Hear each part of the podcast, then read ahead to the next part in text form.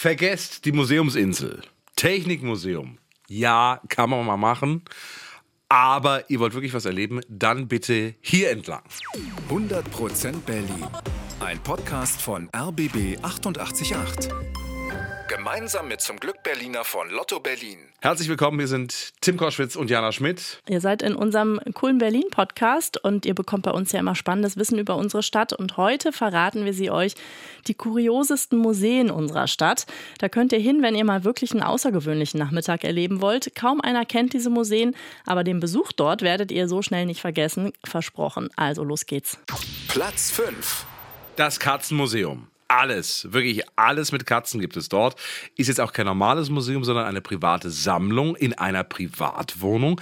Helmut Glanz heißt der Mann, der die Sammlung im Jahr 1948 begonnen hat mit einer Katze aus Porzellan. Die Katze habe ich auf einem Rummel gewonnen durch Ringe werfen damals 10 Pfennig gekostet hat. Und da war ich so begeistert von dieser Katze, die mich dann auch mein ganzes Leben begleitet hat. Und das hat sich so vermehrt und ist zu dieser, man kann ja sagen, riesengroßen Sammlung geworden. Tja, es gibt Katzen aus Porzellan, Teller mit Katzenmotiven, Gemälde mit Katzen. Über 4000 Exponate gibt's da. Glanz hat extra eine Wohnung für die Ausstellung gemietet in der Luisenstraße 38 in Lichterfelde. Ist wirklich ein Mecker für alle Katzenfans und ich bin gerade am überlegen, ob ich mit meinem Hund mal reingehe. Miau. Platz 4.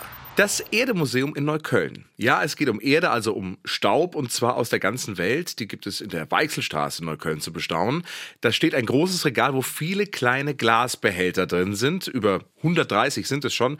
Mit Erde zum Beispiel aus Bulgarien, aus Lettland oder den Färöerinseln. Das Ganze ist ein Kunstprojekt. Und auch wenn es seltsam klingt, das ist ein sehr emotionales Museum. Oft besuchen Berliner, die nicht in Deutschland geboren wurden, das Museum. Dann entdecken sie das Glas mit der Erde aus ihrem Heimatland, schrauben schrauben es auf, riechen an der Erde und viele brechen in Tränen aus, weil sie da ihre Heimat riechen oder spüren können. Emotionen pur, auch wenn es eben nur ein bisschen Erde ist. Aber die steht für die Heimat, also ein Museum der Emotionen, das Erdemuseum in Neukölln. Platz 3. Bock auf DDR-Feeling pur, dann ab in die Plattenbauwohnung in Hellersdorf. Eine Wohnung, die noch wie eine Original-DDR-Wohnung aussieht, ist eine Dreizimmerwohnung in einem Plattenbau und drin ist alles DDR-Produktion. Das grüne Sofa, die Spanplatten, Schrankwand und natürlich gibt es auch ein Mufuti, ein Multifunktionstisch. Ja, zum Hoch- und Runterkurbeln. 2004 wurde die Wohnung eröffnet von Klaus Wowereit höchstpersönlich. Die meisten Gäste heute kommen übrigens aus dem Osten Berlins. Ein bisschen Vergangenheit erleben, denken mhm. die sich wahrscheinlich.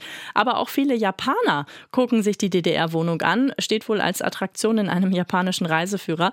Also, wenn ihr mal Lust auf so eine kleine Zeitreise zurück in die DDR habt, dann ab in die Plattenbauwohnung. Platz 2. Das Gaslaternen-Freilichtmuseum. Ein echtes Outdoor-Erlebnis und zwar in der Nähe vom S-Bahnhof Tiergarten. Da stehen im Tiergarten Gaslaternen rum, über 90 Stück entlang eines Weges. Die kommen überall aus Deutschland und der ganzen Welt, zum Beispiel aus London oder Amsterdam. Und jede Laterne leuchtet ein bisschen anders. Also wenn es dunkel wird, ist das ein echtes Erlebnis. Jetzt aber so ein kleiner Wermutstropfen. Viele der Lampen sind leider kaputt, nur noch ungefähr 30 leuchten.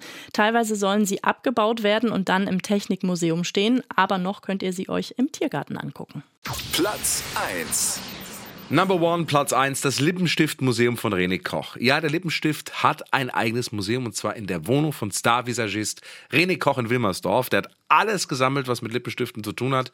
Lippenstifte von Promis wie Evita Peron oder von Hildegard Knef. Das hat Museumschef René Koch mal verraten. Der Lippenstift, der mich besonders beeindruckt hat und ich eigentlich auch richtig habe angefangen zu sammeln, das war Hilde Knef, die mir damals gesagt hat, immer, wenn ich morgens zu ihr kam und musste sich schminken, hat sie immer gesagt, Hilde, mach mir mal Farbe aufs Gesicht, dass ich weiß, was vorne ist. Ja, das war typisch berlinerisch.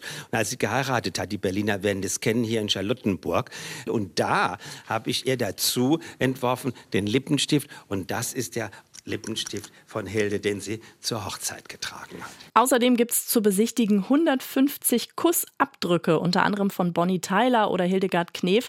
Die haben da ihre roten Lippen gegen ein Blatt Papier gedrückt. Das Museum ist ein Fest für alle Lippenstiftfans. Mua. 100% Berlin. Ein Podcast von RBB 888. Gemeinsam mit zum Glück Berliner von Lotto Berlin.